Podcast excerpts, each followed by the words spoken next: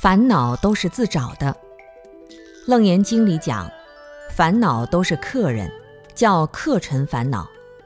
你喜欢把这个烦恼客尘在你家里多留几天，烦恼的时间就长几天。你要不留它，它自己就走了。生活中所有的烦恼都是因为你愿意留它，它才会在你家里；你不愿意留它，它就马上离开。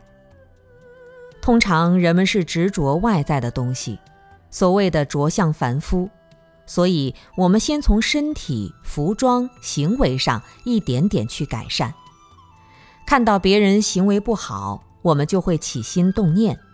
但是如果你有了一点修行经验，你就一定是从身体回归到内心，看看自己这颗妄想的心是不是还在东想西想。是不是一天到晚都想一些毫无意义的事情？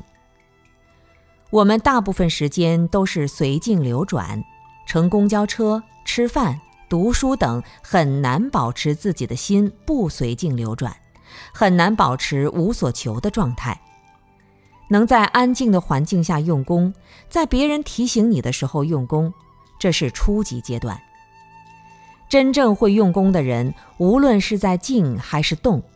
无论别人是对还是错，无论自己正在接受的是快乐还是痛苦，心都随时能够回到无所求、无所得的当下。这个力量是慢慢形成的，并不是一下子马上就有的。但是我们起码要能了解，要能感受得到。